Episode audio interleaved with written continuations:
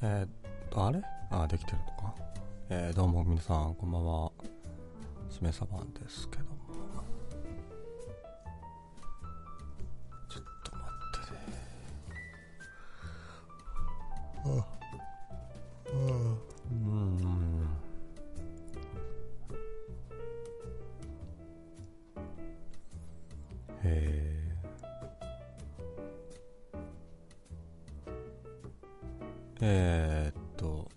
2018年、えー、ネ、ネトラジ朗読会っていうのがね、2月11日、12日からやるそうなので、まあね、楽しみですね。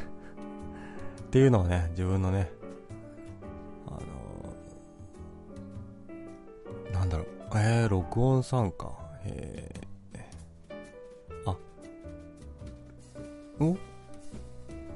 もう参加できないじゃん、これ。もう、あれか。締め切りが、もう、終わってますね。ん ?2 月5日までまだいける？ひょっとして。いや朗読してみるか。朗読、30分ぐらいはもうあるんだね。へえ。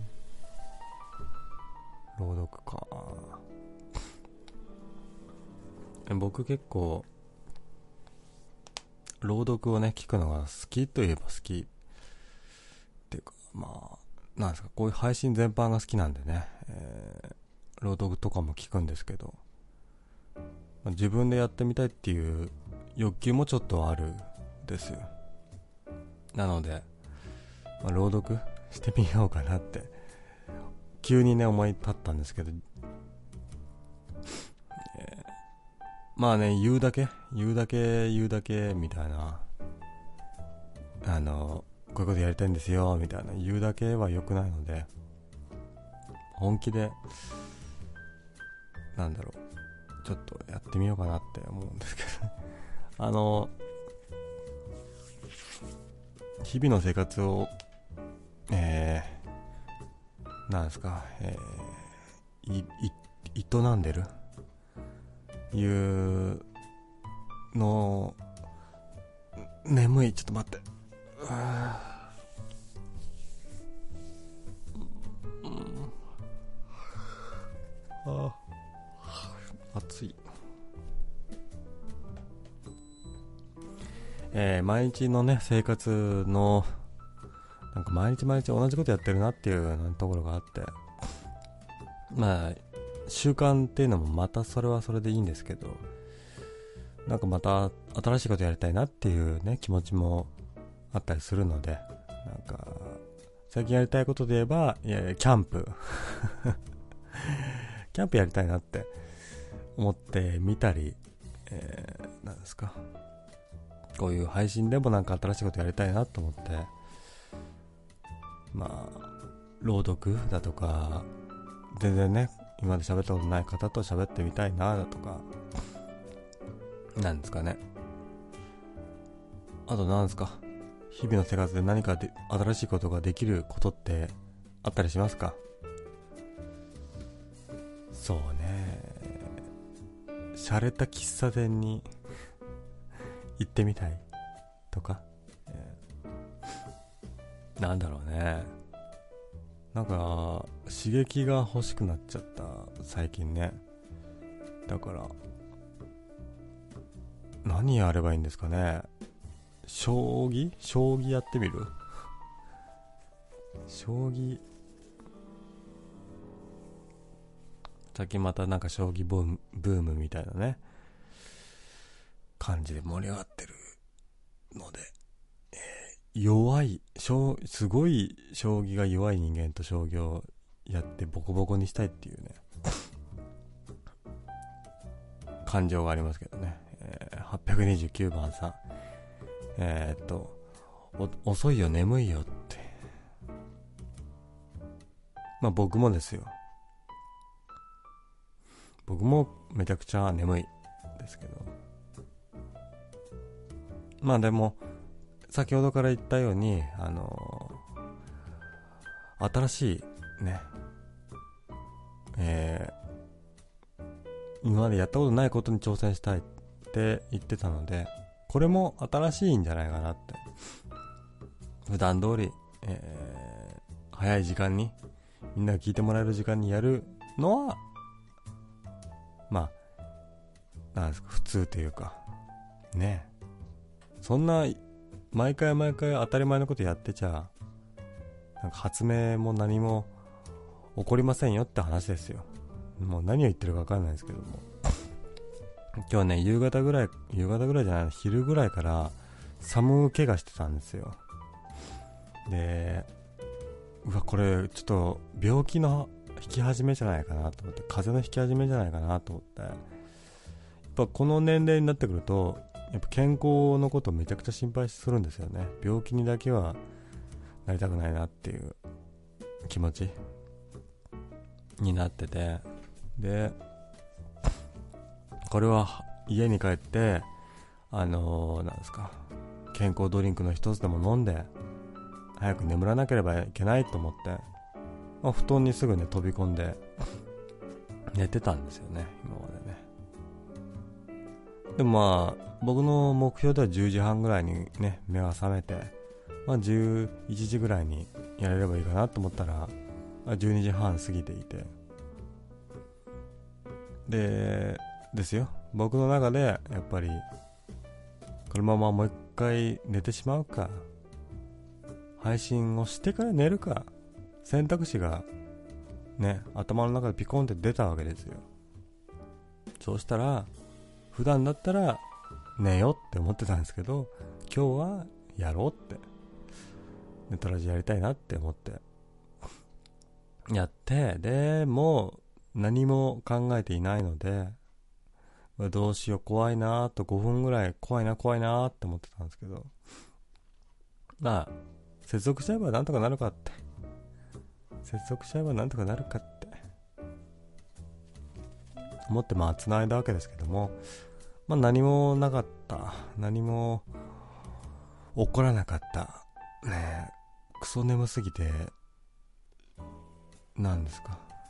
どう喋っていいかすらもわからなくなってしまってる、この状態ですけど。びっくりですよね。なんかね、これ、なんですか、こういう配信とかする人間って、あの、すっごいスラスラ流暢に喋ったり、もう自分のね、今日あったこととか面白おかしく喋れるのが才能なんでしょうけど、まあ、その点については僕は才能はございません。ございませんよ、それは。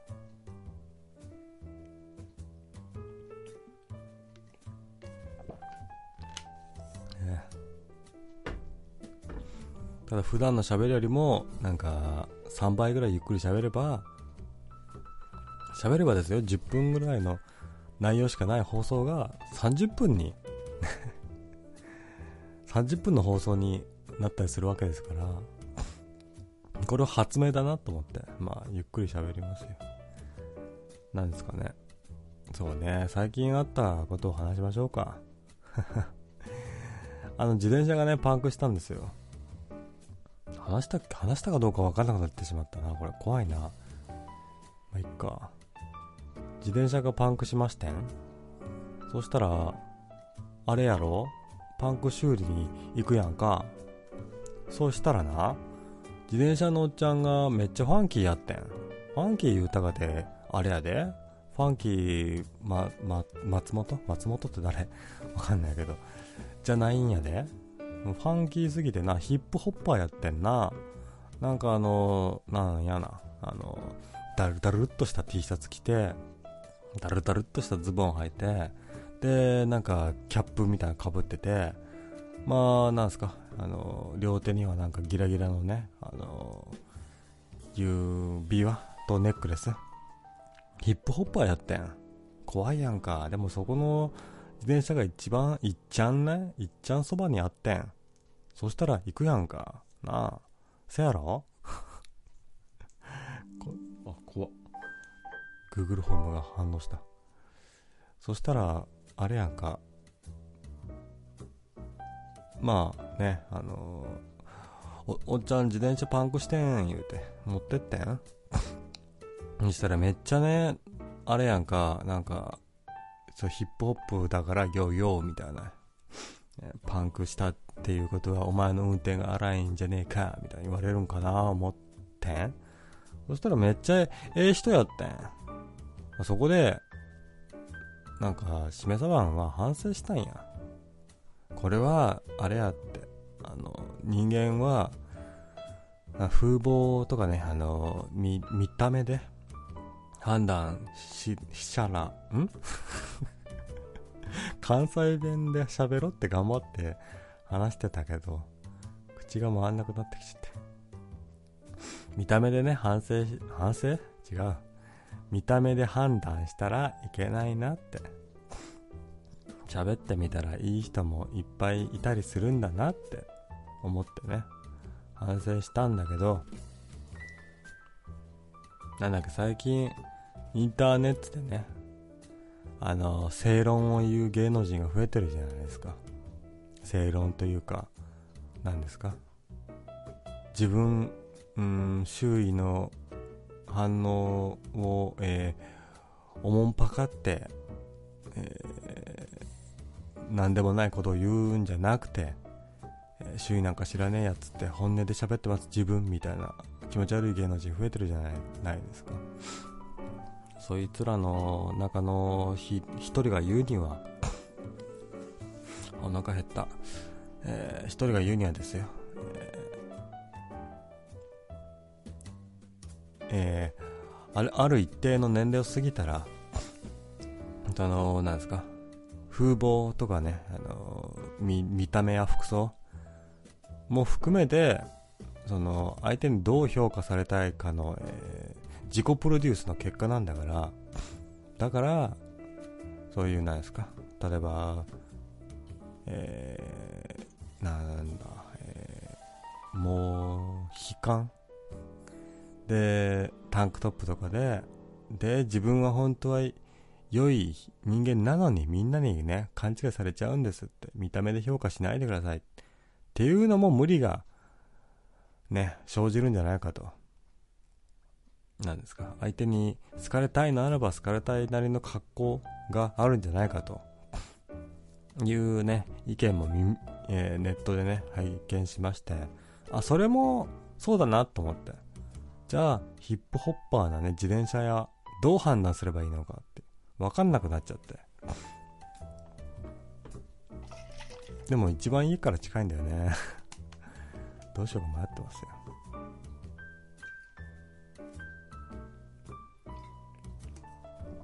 よ。僕の中の、なんだろう。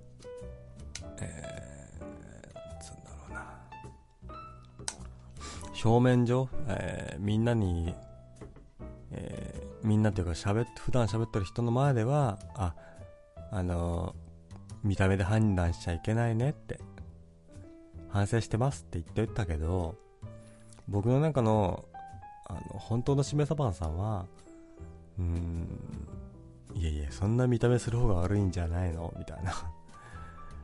あの、僕に恐怖心、恐怖心を、えー、も持たせるような格好する方が悪いんじゃねえの？みたいな感じでね、えー、逆ギレしてますよ。えー、なんで、なんですか？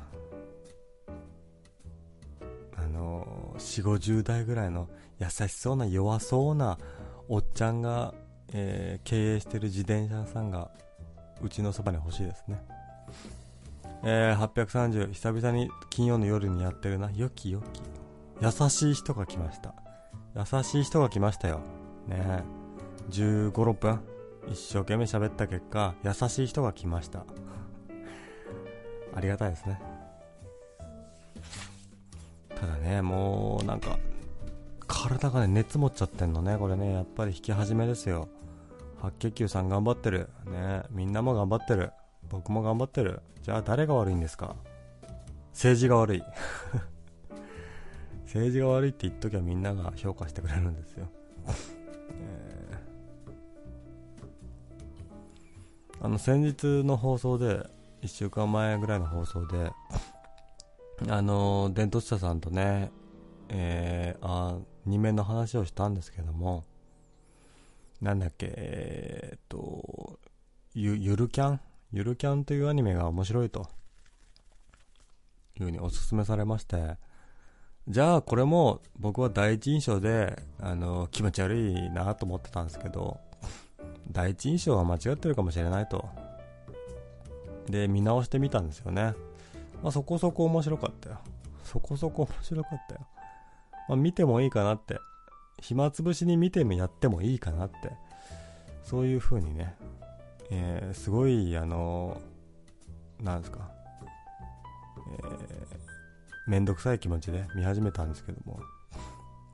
まあ結構30分ぐらい経ってくると、あれって、この空間が良いなって、この雰囲気いいなって思い始めてきちゃって。で、なんですか。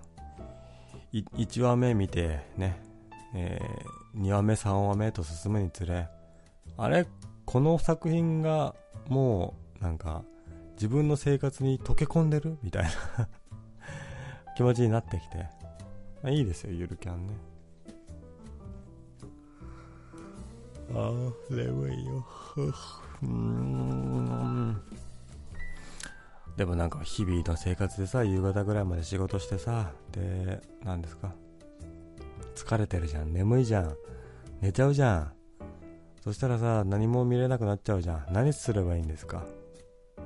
何時間、自由時間が存在するんですか、みんなは？僕は、眠りたいので、8時間眠りたいので、8時間労働して、8時間労働つったかでね、あれじゃないですか。えー昼休憩が60分入るんですよね。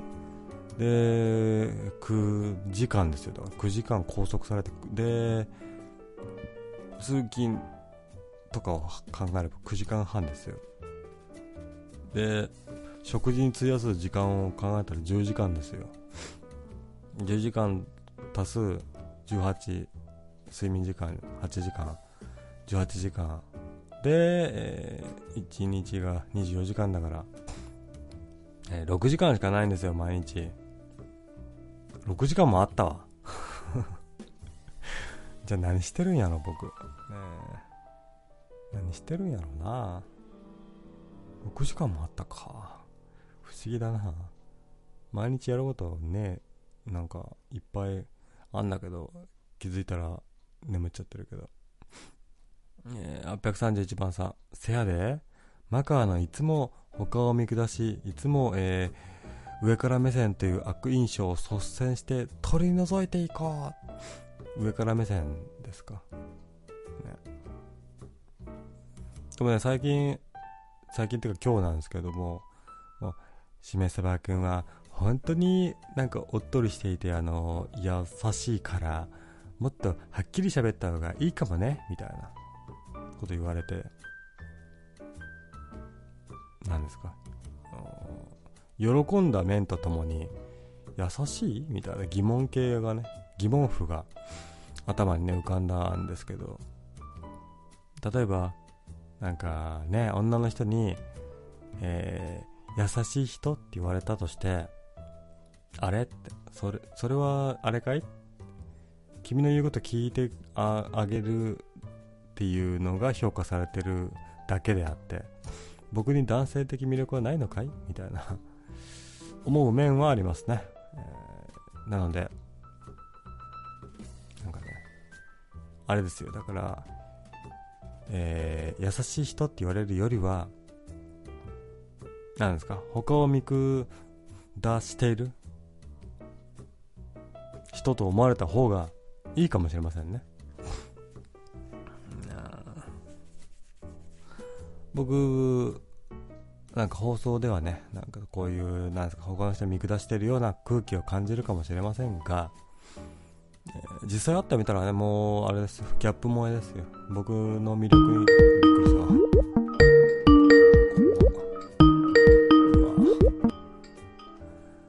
えーもしもしこんばんは。いです。はい？聞もしもし。こえます？ちょっと、もうちょっとマイクに近づいていただけると。なんニコ生だとこれで十分なんだけどな。あ、いい感じです。ごめんなさい。僕の設定が悪いんだろうけど。だい乗れ、乗ってる？大丈夫？大丈夫です。うん。しめさまさん元気？しめそばさんは今日は元気じゃないかもしれないです。お落ち込んでんか？じゃあ俺がうん。励ましてあげるじょ。励ましてくれるんですか？元気ルンルンだじょ。ダジョ元気ルンルンだじょ。ダジョ僕が、僕がね、あの、美絶世の美女だったら、17歳ぐらいのね、だったら。AKB、NNB 的なやつだったはいはいはい、ら君を本当に元気づけられると思うけど、うん。僕はただのおっさんだから、うん。別次元で、別次元で。なんていうの、うん。うんと、えっ、と、おっさんがえち、ちやほやされる世界線でってことですか？そういう意味じゃなくて？そういう、い言っててなんか違うなと思ったから違いね。ましたか？えっ、と、えーおっ、おっさんが、うん。おっさんを慰めるっていうのってのは、飲み屋の何かだから僕違うと思ったから、なるほど。えっと、愚痴じゃないうん。方法論でうん。話をして、うん。なんかスカッとしたいよね。スカッと。うん。スカッとしたい。その、自己啓発的なセミナーとも違う。ねあの、ビジネス書を読んで、明日から頑張るみたいな、あの落合陽一と堀江門と、みたいな、ね、ね西野さんを見てとか、ああいうのじゃなくて、じゃなくて、もう地に足のついた、言葉で。うん。絶対、うんでき、明日できること、みたいなさでき。ること。それで行きたいよね。なるほどね。あ、いったいったいったいったいったいった。かった。あの、僕、最近思ったんですよ。毎日が、えー同じことの繰り返しだなと思って。それは毎日は同じことの繰り返しだから毎日って言うんだよ。なるほどね。うまいことおっしゃるけども、でも、違うエッセンスも取り込みたいんですよ、僕は。うん、うん、うん、変化ね。そう、変化が欲しいなと思って。彼女だね、やっぱり彼女。彼女？彼女を作ることだよ。いやいやいや彼女作ればそれは毎日が変化で楽しいでしょうけど、それは他人に依存してるというか自分発信じゃないじゃないですか。いやいや、ちょっと待って。なんですか？ちょっと待って。自分の、この世界に君一人しかいなかったら、今の言ってることは正しい。うん。で、この世の中は君以外の人間のニーズのが多いから、はい。依存した方がいいんだよ。依存した方がいい。うん。ああ。絶対そっちのただ、依存する人間を選ぶって話だよね。にはいはで、あなたも選んできたと思うのよ。いはい。みんなそうだと思うの。自分の好みに合った人間を選んできたはずなの、好きな女の子も。友達に会う親友とかも。うん。でも意外と、付き合ってみると、合わねえなっていうね。そうね。これってね、世の中の真実なんですよ。あえっ、とね、突き詰めると、自分も自分に合わねえなっていうなるんですよ。あ。うん。だから、自分のことさえ考えなくなって引きこもるっていう、これある意味悟りですよね。うん。だから、重要なことってのは、こだわらないことなんですよ。こだわらないこと。こだわらないこと。ほで、人は、人はね、ほっといてもこだわるから。う。うん。生理的に無理とか、あ、なるほど。あ、こいつなんか口癖なとかね。うん。あ、こいつちょっと脇の匂いがきついなとか。うん。その瞬間に遠ざかるから人間って。うん。その瞬間考えてないのよ。うん。だから、こだわらないっていう行動をしてると、うんき。ちんと正常な人間の生活を送れるわけ。ほう。選ぶからダメ。選ぶからダメ。そう。人間は勝手に選ぶから。うん。君の、なんていうの？無意識に依存した方がいい。うーん。でも僕の無意識は何なのか分かんなくなっちゃって。考えちゃダメ、それは。ああ。言語化すると、ト。や、病んじゃうから。なるほどね。深みにはまって泥沼。で、人から、えーなんかいろいろ尋ねられた時に、そう思いついたことで逃げるみたいな。それでじゅ、うん十分だと思う。あそっか。なんかね、あ、こいつちょっと苦手だな、思うじゃん。うん。苦手だと思った瞬間に会わなきゃいいんだよ。遠ざけて。じゃあ、あの、僕、なんか今、パッと思いついたのはキャンプしたいっていう気持ちなんですけど、キャンプ？キャンプ。一人で？そうなると別に、先ほど、えーよ吉野さんがおっしゃったように、うん他人が必要ない。いやでもキャンプ、ひ人がたくさんいた方があの楽しいっていうパターンもあるからね。でも僕一人で座って山見ながら本読みたい。なるほど、なるほど。うん。それ別に家の中で本読んでもいいじゃん。別に、なんで、なんでわざわざ山に行きたいギャップ？のだからその刺激が欲しいんだよね。そうそうそう、新しいことが。別になんでそれは海じゃないの？い山が好きだから。や、その、なんていうの、ホラー穴とかさ、洞窟とかいいじゃん。洞窟の中で本読んだ方がいいんじゃない？なんか、なんだろう。喋ってた、なんか反響音とかでさ、え俺、こんな声だったの？みたいなさ。なるほどね。まあ、それはそれで面白いだろうけど、僕、だから、選別したんじゃないですか？僕は、なんとなく、山のキャンプの方がいいなとなるほ思ってど。。だったら、あの、もっと特殊な場所、さっきね、あの、洞窟って言った時にあなたはちょっと反応良かったから、うん。あの、人があんまり行かないところで日常的な生活をするっていうことをやりたいんでしょ、きっと。ああ、そうですね。面白いかも。だよね。うんだから、いやアフ、アフガニスタンに行って、アフガニスタンに行って。あの、アマゾンの Kindle を、あの、うんえー10冊絶対読むとかさ。そういう縛りで。そういうのでいい。10冊読み切るか死ぬ死ぬかどっちが早いかみたいなことですか？その、あくまで、そのホテルじゃダメだよ。ホテルじゃダメ。そういうやつ。そういうので、縛りを設けてやるっていうのが重要だと思う。あのね、人間って、うん。えっ、と、才能のない奴らって、まあ僕も含めてそうなんだけどね。うん。あの、ほっといたら怠けるわけですよ。まあそうですね。で、何が重要かっていうと、やっぱり自分ルールなんですよね。自分ルール。そうそう、自分ルール。自分ルールをいかに、ま、あの、作って、うん。えー達成できたか、みたいな点数をやることが一番楽しいんですよ。うん。才能ない奴らって。うん。才能のあるある奴らって、えっ、と、僕らと全く違う生き方するんですよ。なんでかっていうと、人が集まってくるから。だかうん。らそういう人たちが自分の足りない、あの、才能を補ってくれるわけ。うんで、そういう人生を送れるわけ。うん。で僕らは才能がないから、人が集まらない。そうすると、自分の才能の中でしか生きられない。で、どんどん閉じこもっていくわけですよ。うん。だから、せめて、せめて、自分はリラックスしたいと思ってる、さっきその洞窟だけ、山だけ、山。で本を読みたい。うん。そういうレジャーはね、僕は全然ありだと思うよ。いいと思う。うんなんでかっていうと、才能のやない奴らは毎日の日常が苦痛だから。うん。だって自分のこと認めてくれないんだもん、毎日毎日が。あ、そうね。才能のある奴は毎日毎日褒めてくれるわけ。うん。そのギャップに、自分の人生は、なんていうの、なんで俺の人生こうなったんだろうと思うじゃない。あの、冷静に見れれば見れるほど。うん。人を分析できる能力があればあるほどですよ。うん。なんで俺こんな才能ないんだろうって思うじゃん。うん。だから君は山にこもりたくなったり、洞窟に行きたくなったりするわけです。それは洞窟に行きたいのは俺なんだけど、ね？ああ、人と関わりたくない、評価されたくないみたいなことそう。そう、そういうことだと思うのあなたがやりたいことって。ああ、かもね。その、そうかもしれないな。人と関わって、なんかそのね、自分とは違う才能を見て、うんあ、こいつとは僕は違うんだみたいなことを思いたくないのかもしれない。ひ一人になりたいとかない。に日常とは常にその連続だから。うん。自分がミスった。あいつは成功した。あ、ちょっと自分うまくいった。あいつ失敗した。うん？とかね。うん。そんなやつ。そういうのはさ、うんどうなんだろうと思うわけですよ。なるほど。でちっちゃいところでぐぐるぐる回るわけですよう。ん。で、一方テレビつければね、ブラウン管の中で大谷君はね、バシャーンと投げて二刀流でバーンやってるわけですよ。うんアメリカ行く言ってさ、うん。俺はどうなんだと。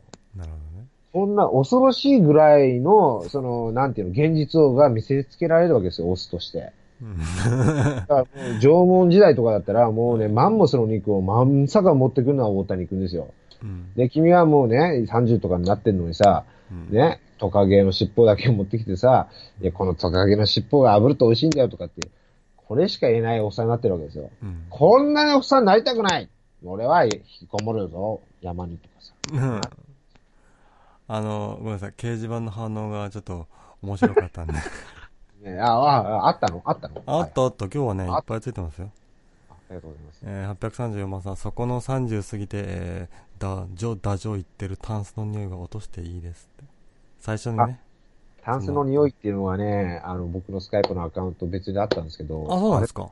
はい。この人はちょっと古き良き僕の戦友だったのかな？ねタンスの匂いって知ってるってすごいですね、じゃあ。いや、ええこの人、ちょ、前、ちょ、名を名乗って、取ってしてこいよ。そうね。えー、835番さん、また張り切って喋ってんなって。そうなんです、僕。た、あの、しめさばさんのこと本当好きで、あ、そうですか。喋りやすいんですよね。ああの、人の話をよく聞いてくれるスキルが高いんですよ。あ、聞きますね。聞いてる感じのスキルが高いんですよ。漢字のスキル。そうそう。大事大事。そうですか。れえでもな、そういう人なのに、ーうんああの、人と付き合いたくないとかって言い出してる時点で、うん多分、なんですか、えっ、と、根本的な自分の能力のマックスに限界値を感じたのかな、みたいな。そういう。年齢ですよね、そろそろそういうね。年齢ですよ。だから、転換するしかない。だから、みんなが、えーテレビで見て、キャーキャー言う俳優たちに僕はなれないなれない。ので、やっぱ違う方向性で自分をね、表現するしかないというか。そう、だもう宮大工になるとかさ。宮崎そういういいね、いいね。そういう感じだ、いもうね、うん何にでもなれるはずなのに、なんか日本でさ、はい。なんか正社員辞めたら人生終わりみたいな感じでしょ。うん。僕正社員になったことないから、うんそう言うし資格はないんだけど、うん。それが嫌だよね。まあね。な、うんなんでさ、なんでそういう状況になってるのかって、な、これね、本当に日本が経済成長してきた、せ、させてきたおっさんたちはうん正社員だったからだけの話なんですよ。まあね。これから日本は落ちぶれてきますから、うん。あの、経済の GDP の中で、えっ、と、何、20年、30年ぐらいだったら、もう5位とか6位とかどんどん落ちてくるわけですよ。人口比率に応じて。そうですねその時の日本人の、えっ、と、ビジネスにおけるマインドセットってどうなってるんだろうってみんなもうちょっと考えた方がいいんじゃね？あでも正社員でやっていくなんかありえないからもあ。あ、なるほどね。う。いや、あ、いや、その、なんていうの？古き良き、ね、老舗の和菓子店とかさ。それは全然それでいいと思うけどね。うん。でそれはまあこじんまりとやればいいけど。で、大会社に勤めて、それで一生過ごすなんて、その東芝シャープを見ればわかるわわけじゃないですか。うん。で、今、このね、みずほと UFJ と三菱、ね、三井住友。何人人を切るんですかあれ。まあね。人間がいらなくなってくる時代ですよ、だから。これ考えてたらみんなね、もうそろそろわかるでしょうん。衰退していく日本なり世界の中でどう乗り切るかみたいなその通りですよ。気持ちの持ちようとかあれがありますよね。ぼ僕の就職してる時なんかも銀行なんかもやっぱトップにレ、トップ10とかに入るぐらいでしたからね。大手の。あ、そうなんですか？いや、だって、い今はね、今はみんな安定を求めてるってどこかわかります？やっぱ国なんですよ、国。公務員になりたいっつって。うん。で、私は公務員になりたいって言ってる。これってさ、あの、切なくないですか？夢がないというかね。えっ、と、夢がないって言うんじゃなくて、その、うん。えっ、と、学生さんたちが言ってるのって親の受け入れなんですよ。だから親が終わってるって話なんですよ、もまあね。子供にどういう教育をしてるのか、普段どういう話をしてるのか、うん。それが、あの、赤裸々に出てるアンケートじゃないですか。つまり親がバカだって話なんですよね。その、何えー今まで生きてきた1.0のせ世界観で生きてるみたいな。うん。らこれからその IT の社社会、AI の社会で生きていく2.0の社会にどうやった、どうやって適応していけばいいんだろうかみたいな、そういううんアップデートされてない親の脳みそが腐ってるって話じゃないですか。まあでも、なんですか、その、世界がわ想像できない、AI なり何なりに支配されてる世界が想像できないから安定を求めるっていう気持ちも分かれば分かりますけど。なるほどね。その、安定とは何かだよね。うん、だから、なんていう変化し続けないといけない世界なんだろうけども、現代は。それは辛いな、人間はそんなに強くないかなっていう。俺、嘘ついてると思うんですよ。親が、その逃げ切れる世代だからなんですよね。なるほど。お父さん世代たちは。うんなんとか俺たちは、その、何、一般サラリーマンとして逃げ切れる世代。うん。で、その世代の奴らが、お前も俺のように生きろよって言ってるのっておかしくないですか？まあそうですね。言えないから、じゃあ公務員なとかって。もう終わりでしょ、もうこれ。まあね。そう、そういう時に言えるのって、親、親が子供に言えるのって、うん。安定ってないんだって言うしかないんですよ、もう。まあね。それでが真実ですもんね。安定の多くのところの割合に世間体っていう、あの、なんていうんですか、日本的な社会観があるんですよ。うん。だからそれ子供も分かってて、その親の付き合いとかね、うん。親がお親付き合いでマウンティングし合ってるあの社会観みたいな。うん。そういう子供も微妙に感じ取ってて、親に悲しくさせたくないな、みたいな。だから俺塾通ってんだぜ、みたいなね。そういうのって、うん。何のためなのそれ？世間体のためじゃないですか？違うよね。だから、それは違うじゃん。うん。食ってくためでしょ、それは。食っていくため。食ってくためが大前提じゃん。うんだ。から食ってければ基本いいんだよ。オッケーなの。まあね。食ってければ。うん。で、食ってかなかったら、まあ、あの、生ポンもらえばいいんだよ。まあそうね。この感じでいいと思うの、僕は。うん。あとは、えっ、と、お母ちゃんごめんとかね。うん。俺こんな息子で、こんな娘でごめんでいいと思うんだけどね。まあね。確かに、なんかそうなんですか？大会社に入って、正社員になって家買って、ね、しなきゃいけないと思うから不幸になるわけであって。家買うって意味がわかんないから、俺ね、本当にね。まあね。家って負債負債でしかないでしょ。まああの時代はね。で、資産運用なんかできないじゃん、家なんて。だから都心の一等地とかだったらね、それは転がせるかもしんないけど、うん。地方でね、やっぱその、なんていうの、札幌とか、福岡とかさ、うん。まあその五大都市みたいなのあるじゃない？うん。その中でも中心ぐらいしか意味ないでしょ、そんなの。ほとんどが、あれって原価償却さ、ぐ原価償償却されて、メルカリに出してもね、そんな話ですよ。いや、だから不動産屋と、それなのにみんなね。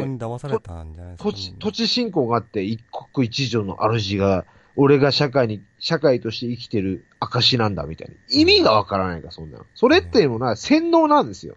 全く意味がない、そんなもんは。うん。全く意味がない、そんなもん。だって、ゼコインロになっチェックの話していいですか？いいよ、いいよ。うん コインチェックね。うん。ごめんね。おお兄ちゃん、うんコインチェック、ビットコインはなんで儲かるんだよ。あ、よく知ってるね。そのシーン僕ちょっとしか見たことなくて。はい。あれはな、なに、ね、ネムの話？ネムさんの話？ジムの話ですよ。はいはいはい。ねあれ、今、現時点のリアルタイムの情報は僕見てないけど、どうなってんの今？僕も見てない。だけど、リアルタイム情報じゃなくて、ネムの事件はこうこうこうだよっていう、はいはい。えー大体の大まかな概要だけを喋れば、この掲示板の838番はさん満足してくれるかなと思うんですよ。ああ、お俺が？さっきのニコ生で散々喋ったんだけど、喋ったの？また喋る。に、ネムの話でしょ？喋ったの？で、じゃあ俺知らない程度喋ればいいの？どういうこと？どうすじゃあ僕に説明して、僕のこのコインチェック事件を知らない僕に対して、あなたは知らないのね？知ってますけど、知らない体で知ってどますんで。っちあ、じゃあ、わかった。俺が、あなたが知らない体で教えてくれてるっていう状態の生徒になりたい。だから、知ってるつもりの池上彰として、池上彰としてお願いします。らが、えー僕ですか、えー。だから、えっとね、みんなが池上彰になって、うん人前でプレゼンテーションするって、すごく学習能力があって、情報を得ると思うんですよね、その瞬間に。なるほど、なるほだど。だから、リスナーさんもやるべきだし、うん。でできれば、ググらないで。なるほど。で、俺もやるから。な、でうんみんながあやふやな知識でうん。喋るっていうのがいいと思うんだよね。あ、そうね。面白いと思う。じゃあ、でさ先に僕ですか？あ、お願いします。あーおそっち。コインチェックっていう仮想通貨取引所がありまして、うん、うん。まあ、ガバガバだっただったんですね。若葉？が、ガバガバ。ガバガバだったな。セキュリティがガバガバだ。はいはいはいで、どこだっけ？なんか政府からそこ、そういうとこを直した方がいいんじゃないみたいな言われてたんですけど直、直せと。う。うんん、まあ、大丈夫なんちゃうんつって。やってたら、もう窃盗ですよね。えー金庫にお金を預けていたのに、うんうん。えー強強強盗団が入りまして、入っちゃった。お金取られたんですよ。中中国窃盗団かな？かな？わかんないですけどね。で、まあそれは別に大したニュースじゃないじゃないですか。うん。そうそうなの？うんうん。いや、お金を、えー取られただけじゃないですか。はいはいはい。言うても。まあ仮想通貨だからね、セキュリティが甘い一軒家に入られて、うんお金取られただけなのに、うん。うん。だけなのに仮想通貨って怖いねって話にすり替わってるのが僕はおかしいなと思うんですよ。でも580億円でしょじその時の。うん、だから、え、円では。うん。お金の割合が大きいだけで、セキュリティの甘いその人、コインチェックさんが悪いだけじゃないですか、言うてみれば。つまり君はネムを買ってたってことでいいの？つまり僕はネムを買ってはいないけども、リップルを持っていたけども、あ、コインチェックを使ってたってことね。なるほど、なるほど。わかりやすいね、君の説明の仕方って。うん裏を取りやすい説明の仕方をすぐするな。そうそううん。官僚答弁のようだ。まあね。まあ僕はだから僕の、なんですか、これ、あれを、え、リ、リップルは勝てたんだ。まあ持ちますよ、それ、リップルは。うんまあいいじゃない。今は、えーコインチェックとで。え、イーサリアムあんまり下ががってないって出てるんだけど、今どうなってんの？イーサリアムはだから、その仮想通貨の中で性能が高いから、あんまり下がってないだけだって全体が下がってるんで。だって今ビットコインって100何万ぐらいになってるでしょ？全然ですよ。80万、90万ぐらいですよ。100うわーまた下がったんだうん。やった今みんな買い時だぜ。そこです今買えよ今、いや、そこだと思って買うべきでしょ今。80万は買うべきだよ。今。いやいや俺買おうかなよ。マジか今80万下がったのいや、僕が見たときはね、知らんよ、今は。俺ね、一応ね、はい。口座だけはね、作ってんだよ。どうですか？ビットフライヤーとさ、うん。あの、財布とビットバンクとさ、3つぐらい持ってんだよ。うん。でも一切何も買ってなかったんだよね。あそう。うん。でもまあ、ちょっと買おうかな。いやいや、まだ下がるって絶対下がる。もう50万い？や、今96万だよ、今。あ、でも下がったな。89万ぐらいだったよ、僕は一遍見たときは。あ、じゃあ今だからもっと、下がったね。えーリバウンドしてるんですよ。へえ。いやさ取引所によって変わるからさ、これ。そうですね。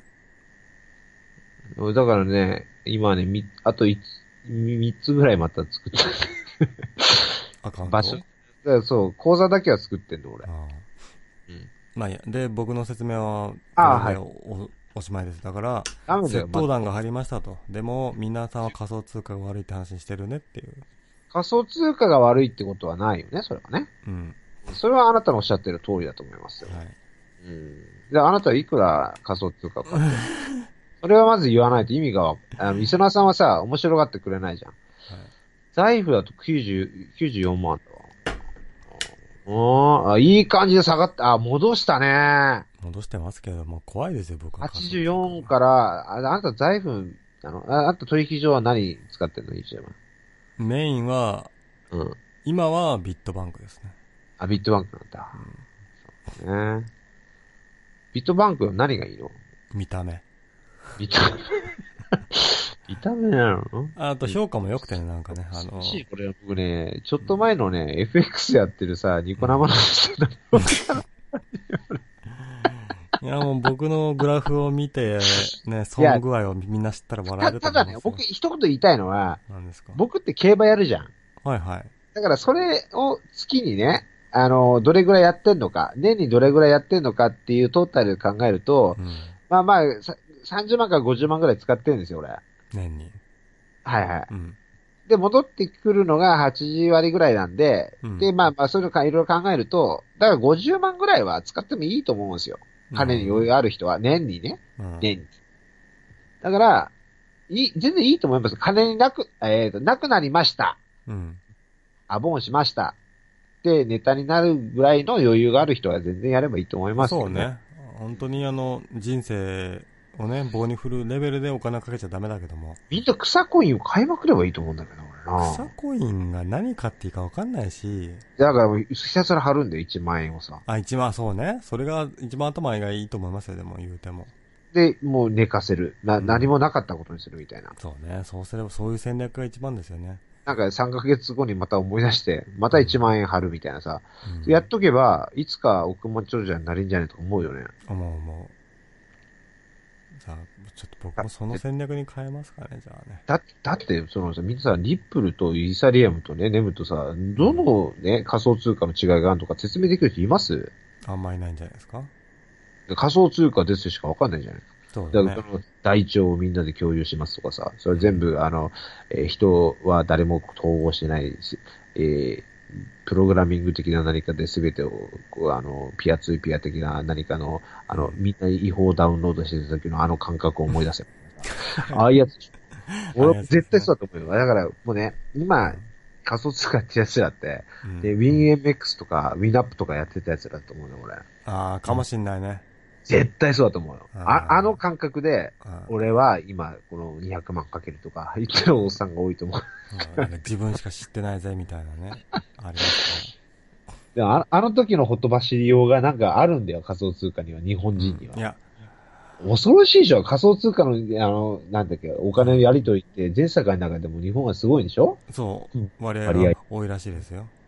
ね。えああれって、だから日本人はたくさんね、ピアツーピアで違法ダウンロードしてたっていう、うん。その歴史だと僕は思うんですけど、違います、ね。いやーこ国民性というかそうかもしれないですね。絶対あるよ。う。ん。その日本社会って結構抑圧されてるから、逆だから逆にそういうものに魅力を感じちゃう。今までずっとね、金つかなかったのに、うん。急にね、金を使い出したっつってさ、そうそうオインチェックね、なんか26万口座だっけ？ネムで。そううんネムだけで。恐ろしいよね。あーあでさあの説明してほしいんですけどで、は金融庁だっけ？なんかた、はいはいはい地理調査する言うて、はい。チェック出てたね。今日でしたっけ、昨日？僕は今日の朝の情報しか知らない。あでやったんですか？あれは結局やったかどうかでもわかんない。今、その、これ今見てないからわからない。これから、これからあるんじゃないねそういえば。え、だって、なんか、その後の情報だと、あの、うん。480億の返済をね、すぐ返しますよ、とかって言って、俺たち意外と内部リファーあったぜ、みたいな、うん。そんな話はなかったぞ的なツイッターを見たんですよ。あ。なんか山本一郎的な何かの、あの、リツそんなこと言ってるけどやっぱ実際お金ないんじゃない？か戻してるぞ、今、お前ら。ガンガン戻してるぞ。おい今買った方がいいんじゃないか、お前ら。いやわかんないですよ怖いこ俺80万まで下がって絶対買ってたわ、ここで。ここは底値だったなぁ。俺ね、ほんとそう思ってたのよ。うん前もさ、80万まで下がったじゃん。うんそこぐらいかなと思ったんだよなじゃあそう思ってたならば89万円ぐらいででスカイプで、スカイプで俺教え、いや、スカイプで教えてよ。吉村さん下がってますよ、つって。いやだから何円で買えますっていう、えー、よ予約みたいにできるじゃないですか予約できるけど、で俺だから、み、全く何も買ってないから、一つも。あそう口座だけ作ってるからう。んどうやって買っていいかわかんないんだよ。俺あそうちょっと教えてよ。うん、教えてじゃん、だから買えますよしめ。さばさんのうん。仮想通貨講座とかやろうよ、放送。それ面白くない？面白くないよ。僕だって、その、なんですか、半年前ぐらいに始めたぐらいだから。重要なことって、うん。あの、リスナーさんって、失敗したところも込みでうん。情報を得たいと思うんだよね。あ、そうね。で、ノウハウ？だノウハウっていうのはちょっと先なんだけど、うんどうやればこんな感じで買えるんだよってみんな知らないから、俺も知らないから。あ、そう。うん。俺なんかひたすら俺登録だけして。個人情報だけ売ってんの、今俺。うん。金確認承認をね、ひたすら送ってんだよ、俺。あ、そう。うん。取引所に。うんだから、いや、だから、僕どこでも一緒ですから。吉部沢先生と吉野森、吉野森生徒っていう感じで、リスナーさんと共にやりたい、それ。ああの、でもその、れなりに詳しいじゃないですか。なんかいろいろ情報知ってるみたいで。ツイッター情報だから、僕。あ、の、あの、なんていうの？経験はないと。ツイッター上で、有識者の意見をコピペしてるだけだから。なるほどね。で、じゃあどうなのとかって詳しいこと言われると全く意味わかんない。うんえー、839番さん、ネム財団が追跡アプリ作るから数時間で収束するっつってたのどうなったんだよってね。あの JK17 歳。びっくりしましたね、あれね。あの、おっさんなんでしょ、あれ。っえーそう、じ、自宅警備員17年らしくて。ていうふうに言ってたよね、アベマ TV で。ねえ、僕はもう完全に JK でハッカーが、ね、ホワイトハッカーが登場して すごいなと思ってたのに。いや、それはあなた思ってないかもしれないけど、でも、うん彼、彼がやってることをマーキングしてるだけなんでしょあれはだから。そうだね。盗まれたものって。そのマーキングの意味も俺いまいちわかんないけど、なんとなく、うんニュアンス的にはわかるじゃん、ニュアンス的には。ニュアンス的にはね。な、なんかそういうスーパーハッカー的な人が、なんか、えー、のりしろのね、あの、なんだっけ、えー、本本の、本の、本になんかこう、テテープやでしおり、しおり、しおり、じゃなくて、あの、マスキングテープ的なやつなんなんてああああいう意味だよね、あれ。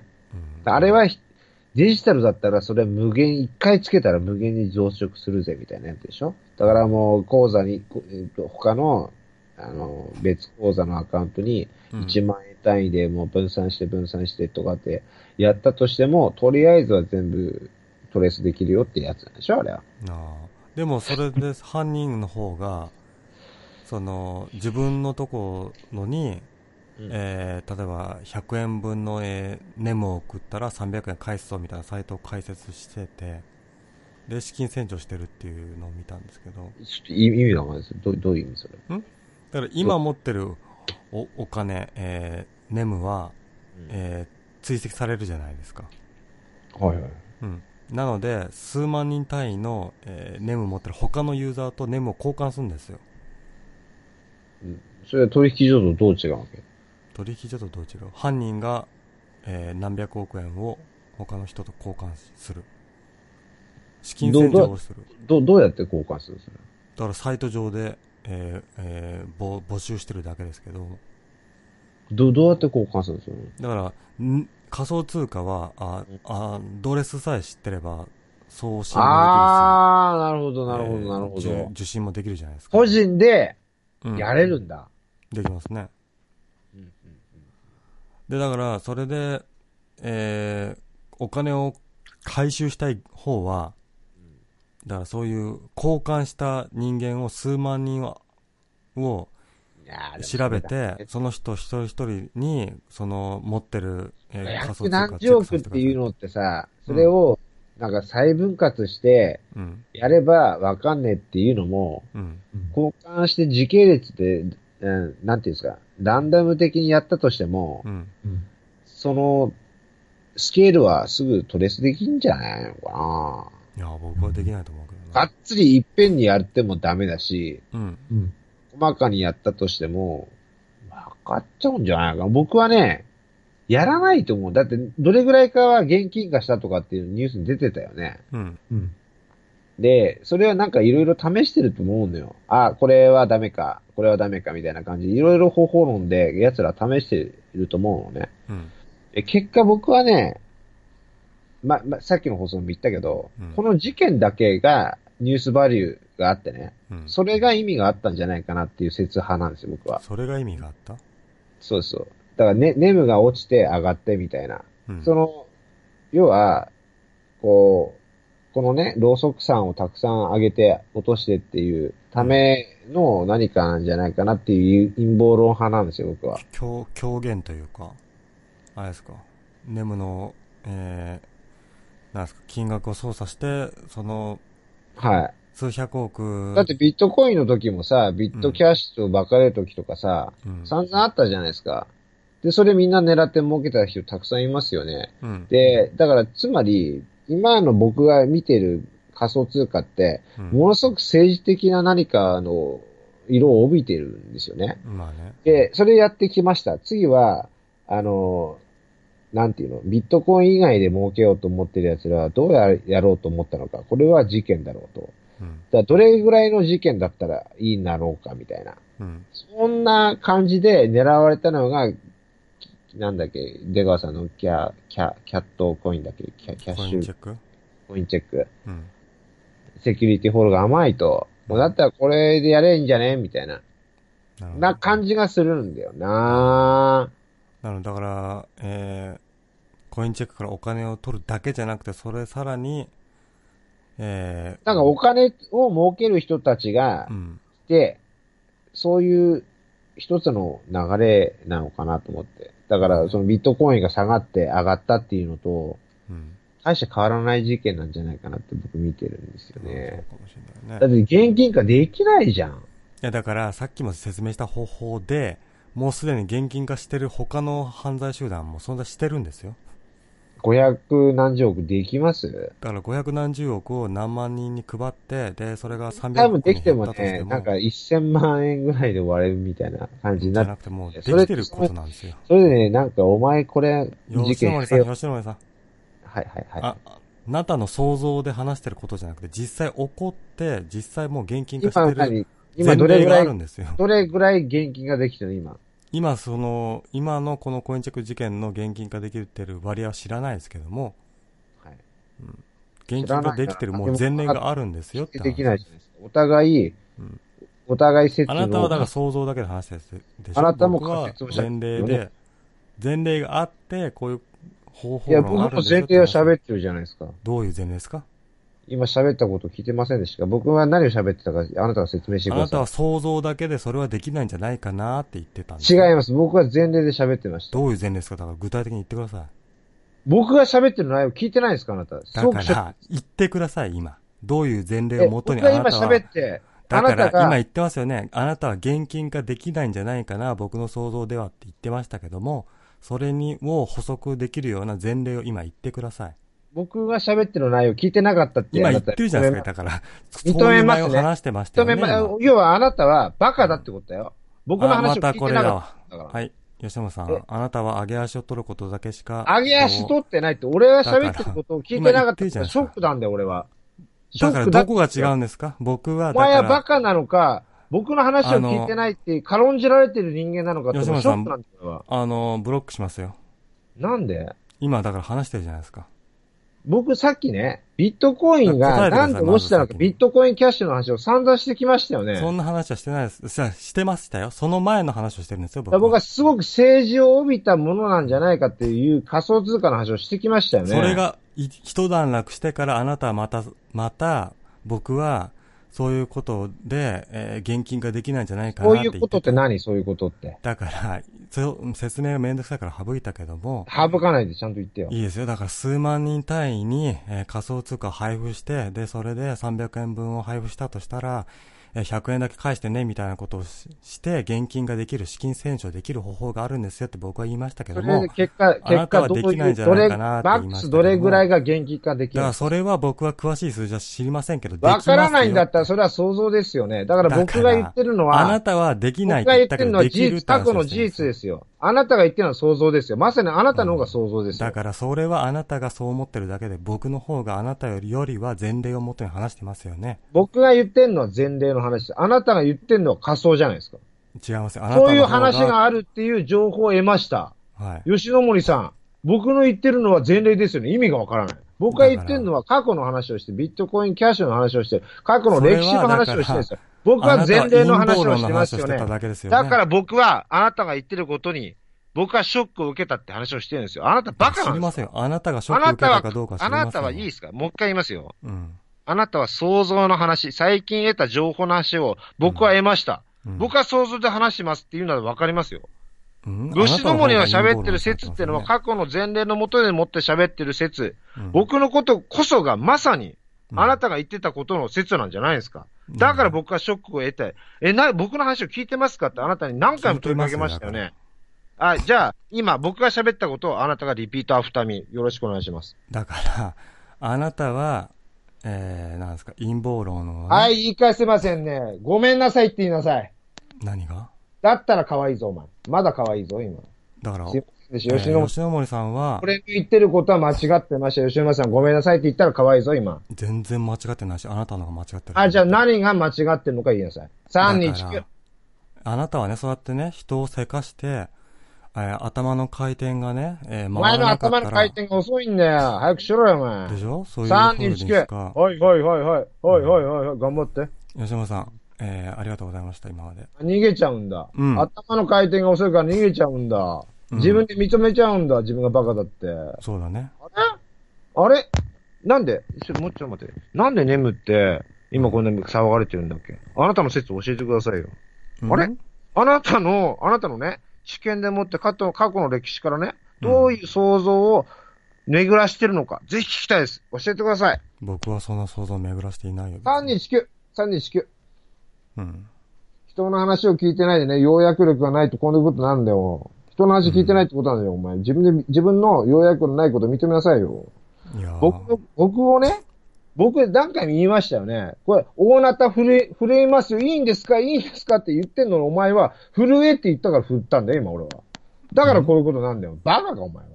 大なたを震えなんて何回もなってんだろ、お前。俺が喋ってる内容っていうのは、ものすごく正論なんだよ。で、お前が喋ってるこの、最近の話を喋ってるだけじゃん。まさにお前が憶測なんだよ。何がその過去の事例と意味がわかんないんだよ。お前言ってること意味がわかんないっつううん？はいちょっと待ってくださいね。えー、今から1分2分ぐらい喋りますから聞いてくださいね。はいえー、コインチェック事件があって、ネムが盗難されて、それを、えー、現金化できる方があるんですよって話をしたら、あなたは、えー、そういう、は僕はできないと思うし、そういう、なんですか、お金を持ってる人たちの、えー、なんですか、すごいでかいバックグラウンドのある陰謀があって、で、自分はそういうふうに、えー、なんですか、表面上の事件だけじゃなくて、もっと、えー、大きな、流れがあるんじゃないかみたいなことを言って、なで、その最後の方に、ぐだぐだ喋ってるから何が意味が分かってない。もうきっちりまとめてくださいよ。もうあなたが言いたいことはこれ。吉野森さんが言いたいことはこれでしょ？でも、僕はこうも、ここが言いたかったんです。吉野森さんとここがずれてます。吉野森さん、ここ違うんじゃない？言えよ、早く。今言ってますよね、だから。だらだら喋んじゃないよ。も僕、だから1分2分ぐらい喋るから聞いてねって言ったけど、あなたが聞けなかっただけでしょ？うもうね、35秒ぐらい聞いたけど、うんお前の言ってることの先は分かったから意味がないっていうのが。僕が喋ってる。ることの謎、なぞってることさえでもない。で僕が言ってることの方が正しい。じゃあ、えー僕と同じぐらいの時間で自分の要約をしてください、じゃあ。はい、3、2、1、9、はい。僕は言いますよ。はい、はい。あなたが、あなたが言ってるのは、よくわからない謎のね、技術でもって、えー話を予約する300能円が200力もないのか、お円になりました。えどんだけですか？僕はそういう情報を得ました。吉野森さん、この情報を知ってますか？これが一番最新情報ですよ。だから、それが言いたいだけなんだよ、お前お前はそれを言いたい情報だけの、最近仕入れました情報、この放送を聞いてください。意味がわかんないそうです。で、それどういう意味があるんですか？あなたそれをきちんと自分の言葉で説明できますか？僕はわかりません。それってじゃあどういう情報なの？か意味がわからないし、おお前の憶測じゃん。だから、憶測という面ではあなたのが憶測をはい話してる、でしょ、 agree です。でしょ、それで終わりました。で、僕が言ってることってのは、うんねビットコインキャッシュ、ビットコインが中国人とね、欧米人の戦いがありましたよね。で、その時ビットコイン落ちたじゃないですか。うんあの、あれは過去の事実ですよ。ね、今、はい。今回ネムが、なんで落ちたのか。あの週ガツンと落ちてまたも戻りましたよね。あのゲージ。非常に僕はね、何かを感じますよ。だから、つまり、仮想通貨というものは多く持って、あ要は作ったものが持ってるんですよ。うん。ね。で、俺たちはフォロワーなんだよ。で、まあ、言ってみれば、えっ、と、ネズミコのね、最下層の方なんですよ。やつ、こ俺らが騒いでも意味がないわけ。だから小銭稼ぐための状況、ただの投機なんだよね。だから、この大きなゲージを触れさせるための商売だと。そういうビジネスなんだ。だから、ビットコイン見ればわかる。今回ネムで起きたと。僕はそういう風に見てます。だから誰がやったのかわからない。中国人、だってネムって作ったの中国人なんでしょ？当然そうなるだろうと僕は思いますよ。で、あなたたちはそういうふうに見てないんじゃないかなって僕は僕は対局観で話してます。過去の事例から。僕が一番エビデンスを持ってるんじゃないですか。あなたの話は、ね、300円が200円、そんなサイトがありました。意味がわからない。コイン成長。それ、何？マネーロンダリング。意味がわからない。そんなどうでもいいんだよ。誰が儲けて、その瞬間に戻って、この事実がどういう意味を持って、だって、そう思わない？俺、これ意味がわからない。僕でも分かっちゃいますよ。あのね、仮想通貨とは何かですよ。仮想通貨とは何か。吉野さん、最初に、仮想通貨とは何か。ねお前ら。中国が聞、きないならあ、切れますけど、いいですか？お前ら仮想通貨切れ、ますけどいいですか？じゃあ、ちょっとお前仮想通貨分かってんなら言えよ、じゃあ。さようなら。は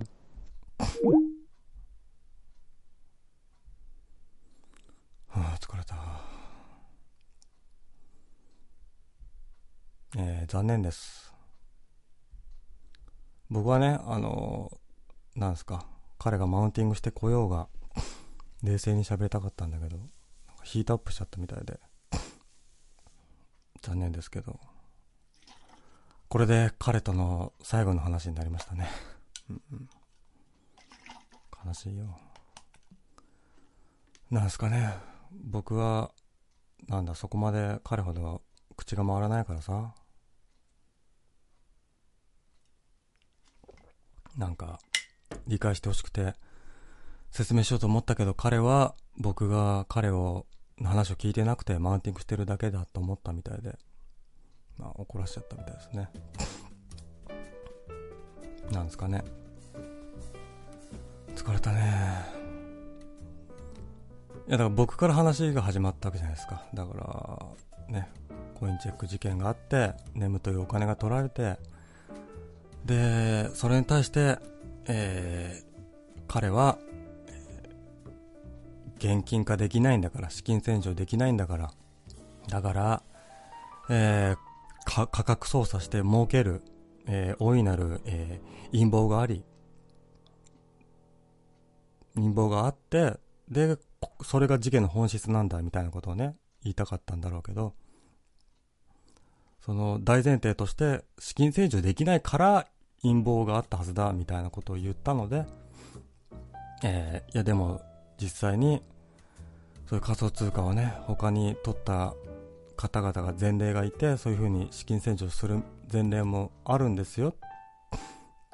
だからまあ、えー、なんですか、価格操作して、えー、何千億とかね、儲ける人たちも、それはいるんでしょうけど、えー、資金洗浄できないじゃないかっていう、そういう一点において僕は、いや、できるんじゃないですかって、そういう前前例がありますよって言ってたんですけど、平行線ですよね、だから、なんすか、吉野さんが考える、すごいでかい、えー、陰謀というか、そういう何、えー、中国とアメリカとの対決とかね、そういう、でかい世界観を、えー、えー、も、持てない人間に対して、すごい反感というかね、なんで自分の言ってることがわかんないんだって思ってヒートアップしちゃったんでしょうけど、だから、そういうところあるよあるよね、彼はね。うん、自分の信じる、なんすか、正義というか、こうに違いない、これが正しいみたいなことを突っ走る中で、なんかちょっとのね、えー、おかしなことぐらい目つぶれよみたいな。自分は、えー、すごい、正しいこと言ってるんだから、正しいぞ俺はっていう感じが強く出てたんで、ちょっと、あれだったわ。喋、うん、れなかったわ。で、あれですよ、今までね、なんか、彼の話自体は面白いんですよ、だから。えー、なんですか？この仮想通貨は中国がね、力を持ってて、この仮想通貨はね、えー、アメリカ強いから、みたいな話自体は面白いんですけど、あまりにも人の話を聞かなすぎる姿勢が、ちょっと僕はもう今日、彼のその姿勢には付き合いきれないなと思ったんで、今日でさよならです。ね。悲しいですね。いろいろ彼の面白い話を聞きたかったんですけど、彼は僕の話を聞いてくれる、えー、つもりはないみたいですから。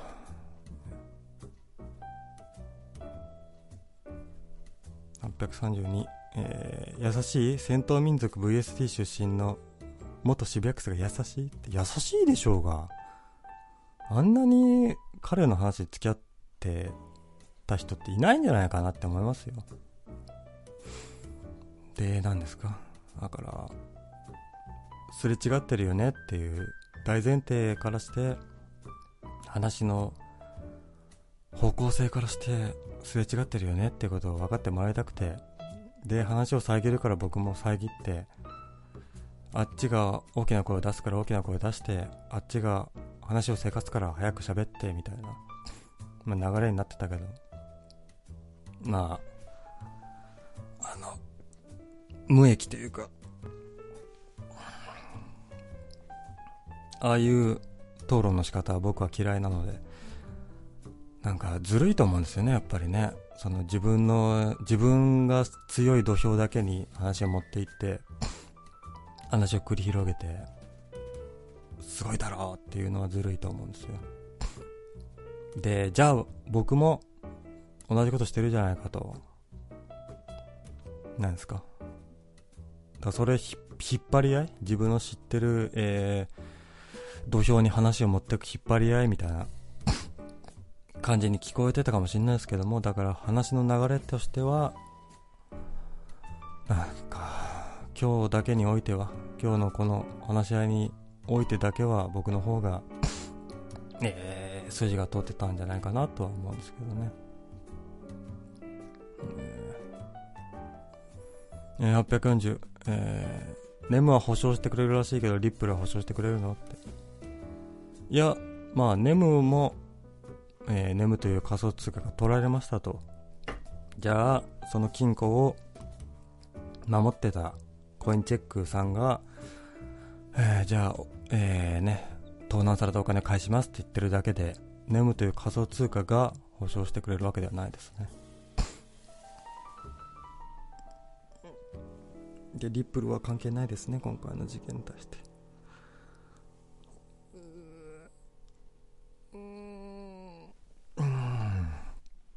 843番さん。盗まれたのが普通に使えるっていう仮想通貨全般のセキュリティの甘さを露呈しただけなんだろうって。うええー、やっぱそういうイメージなんですかね。うん、だって現金だって盗んだお金を普通に使えますよね。あの、すべてのお金に現金の投資番号を控えていて、えー、使われたらすぐさま、えー、追跡はできないですよね。そういう面では、セキュリティという面では現金より仮想通貨の方が高いですよね。追跡できるので。えー、疲れた。えー、844番さん、えー、犬が電柱に小便かけてマーキングするのと何が違うの？追跡できるだけで取り戻すことはできないんでしょ？まあできないですよ。ただ、追跡をして、えー、なんですか、その、お金を盗難した方々を特定して、で、何らかの社会的制裁を課すことができますよね。それで、何ですか？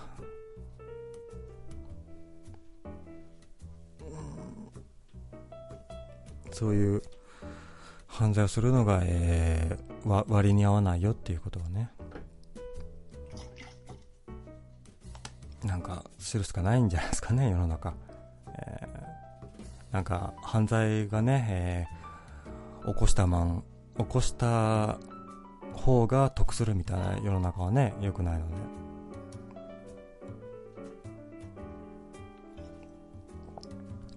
えー、っと、845番さん、えー、よ、吉野森さん、陰謀論となりますと、バロンさんという方の担当になりますので、そちらに一つお願いします。そうね。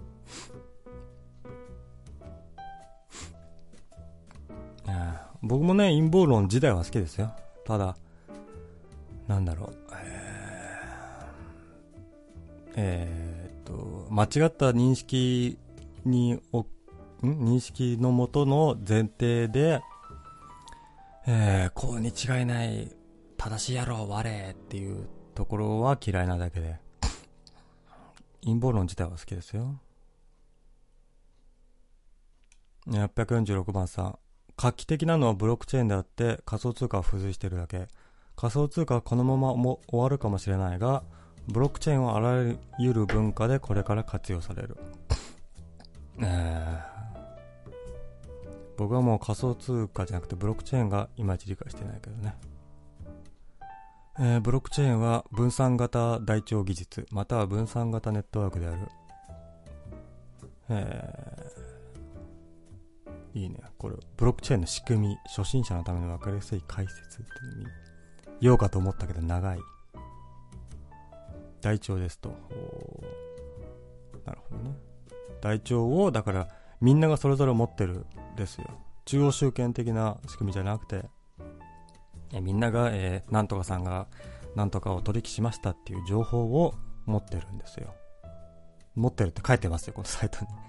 ね。だからそれで、今までは銀行さんとかね、そういう、えー、なんですか、中央集権的なところが持ってて、で、えー、この台帳を見るためにはおいくら円かかりますよと。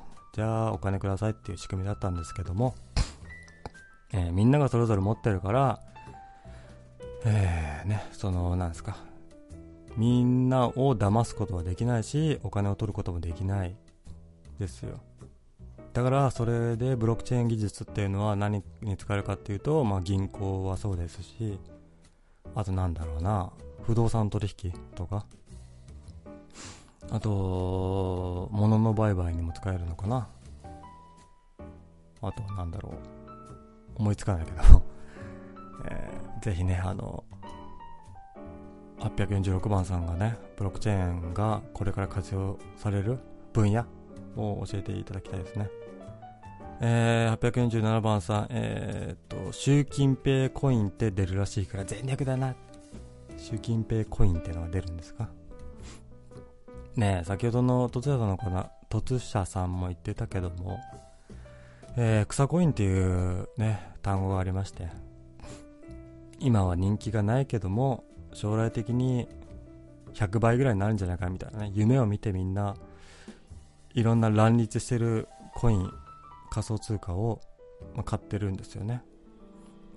でそのその中の一つのブームというか流れとして、その、やっぱ、えー、これから来るのは、えー、中国、中国とか、人口の多い国なんじゃないかってね、思ってる。みんなが思ってて、中国がコインをね、始めるんだったらば、まあ、期待ですけどね。どうなんですかね。えー、852番さん、理解できない、えー、なんとかが理解できるように話せってアホかよって、アホだったなって、そうですか。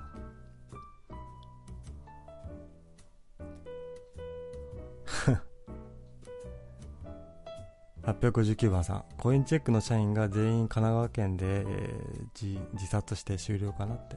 悲しい事件だね、それはね。社長がね、心配ですよ、僕は。なんかそういう、なんですか。お金持ってるね、悪い大人たちにもては、もてはやされて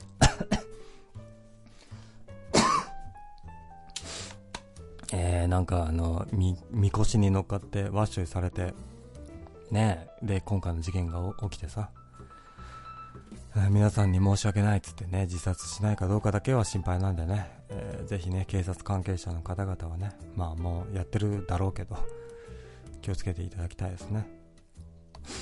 え、816番さん、自分が儲けるチャンスを見逃して熱くなってたんだよ、きっと。そうですね。いや、熱くなるよね、仮想通貨。怖いよ。君たちはね、やらない方がいいですよ。えー、それでさ、あの、借金をね、あの、消費者金融にお金借りてまで、えー、仮想通貨買うみたいな人もいたみたいで、そりゃヒートアップするよね。そりゃ掲示板で発狂するよねって思うよ。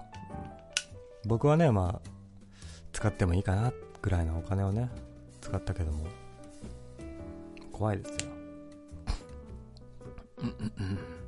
で、今んとこ僕は、えー、な数万円のマイナスかな なんでね、えー、ちょっと、まだ冷静だけどさ、これからもうさらに下がるんだろうなって予感はしてるんだよね。だからもう、何ですか？その仮想通貨を買ったお金はもうなくなったもんだと思ってます。もう期待していない。から、ちょっと平静なね、気持ちを取り戻すことができましたね。えー、モルダーは疲れてるんだよって。モルダー、疲れてるんですかね。仮想通貨、あの、X ファイルが今もあったら仮想通貨の話やってますかねで、実は仮想通貨は政府のね、陰謀でみたいな。ねえ。どうなんですかね。いわゆるブロックチェーン技術もそうですけども、えー、情報を、えー、オープンにして、で、みんなで共有にして、ごまかせないようにしようっていうね。言ってみれば僕ら庶民の味方なはずだったのに、えー、さっきの、えー、ね、とつさんの話じゃないですけども、えー、金額を操作して、で、お金を儲ける輩がいるわけじゃないですか。うん、それは今までと何が違うかというか、今までよりもひどいんじゃないかっていうね。その今までの実社会は、その長い歴史を積み重ねてきて、だからもう、なんですか、えー、や、やりすぎの人間たちをが淘汰されて、ここまでやったらやばいんじゃないか、これをやったら下品だな、みたいな、いう風な、歴史があるわけですよ。それが今仮想通貨はもう歴史がないわけですから、えー、ね、それこそあの、えー、どこどこの取引所にね、えー、仮想通貨が、えー、上場しますっていう。前情報をみんな知っててそれを買って儲ける人たちが多い中、えー、僕ら庶民はあ儲けてるって。えすごいえ儲けてるじゃない。金額がすごいあ上がってる。あじゃあ自分も買わなきゃうわでも買った途端下がったみたいなね。それでまあそれが許されてるんですよ仮想通貨は。だから許されてるというか法の規制がない今現在まだ。だからやりたい放題ですよね。そんな中素人が飛び込むのはもうバカですよ。僕がバカでした。すいませんでした。えー、マイナンバーはブロックチェーンなの？マイナンバーもブロックチェーンできるはずですよ。だから台帳ですからね。台帳情報をみんなで共有して、えー、その台帳を、えー、閲覧するのにかかる、えー、電気とかパフォーマンスをみんなで分散すればブロックチェーンになるんじゃないですか。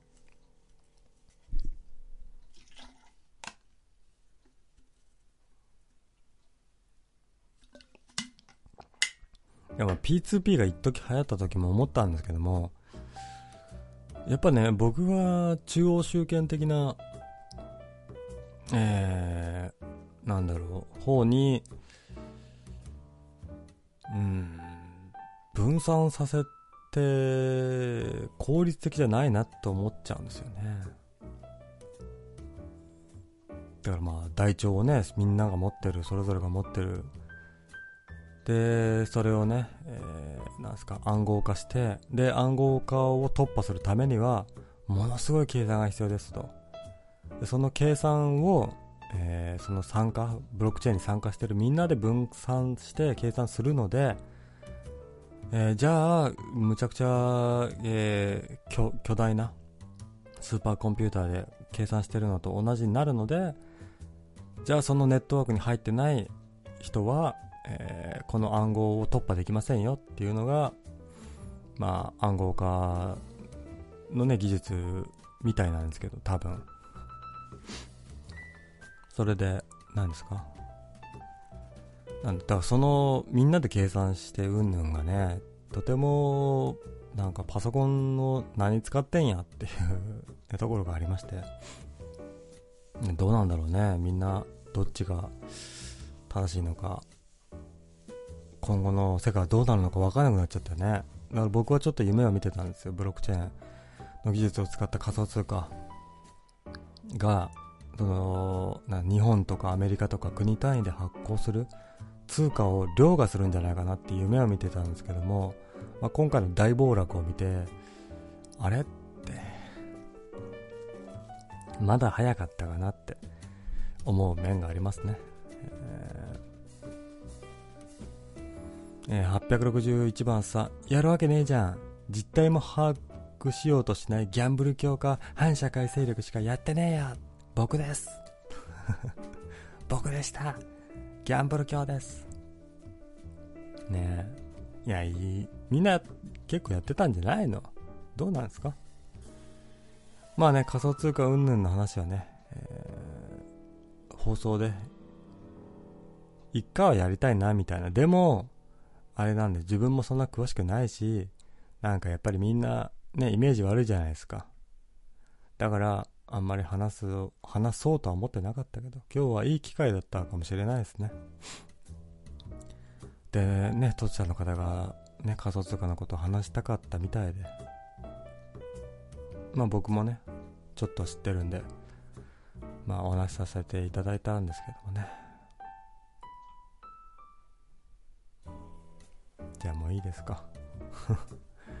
とんでもない放送でしたね。もう、なんですか。おっさん二人がキャッキャ言いながらね、うふふって、こんな深夜に喋れて楽しいねってしてかしてたかと思いきや、一転して喧嘩し始め。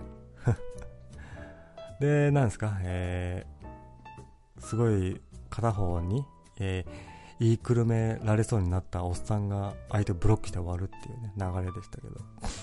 楽しいでしょ？ねえ、こんな、なんすか？事件がね、毎日のように起こってるのが、ここ、えー、ね、ネトラジなんでね。皆さんもね、この、えなんですか、音声配信というね、真っ白いキャンパスにね、何かしらをね、えー、描き始めたらね、面白いかもしれませんよ。な、今日の僕の放送を聞いてね、あ、じゃあ自分もこのこういう放送やりたいです、みたいな人はね、まあ一人もいないでしょうけど、はい。悲しいですね。じゃあ、862、勝ち馬に乗った話しか、えー、溢れてないから、負けた話はちゃんとするべきだよ。ざまそうですね。ざまですよね。だから、まだ損してねえし、うん損してるけど、まだ、あのー、なんですか、冗談めかして話せるレベルの損だしね。だからまあ、なんですかね。よかったなって、もっと、のめりね、混んでしまって、もっとお金かけてたら死んでたかもしれない僕ね。怖いんでね。みんなも気をつけてくださいね。えー、とね、今日はね、お付き合いいただいて、あありがとうございました。疲れちゃったね。ああいう風にヒートアップして喋ると疲れますね。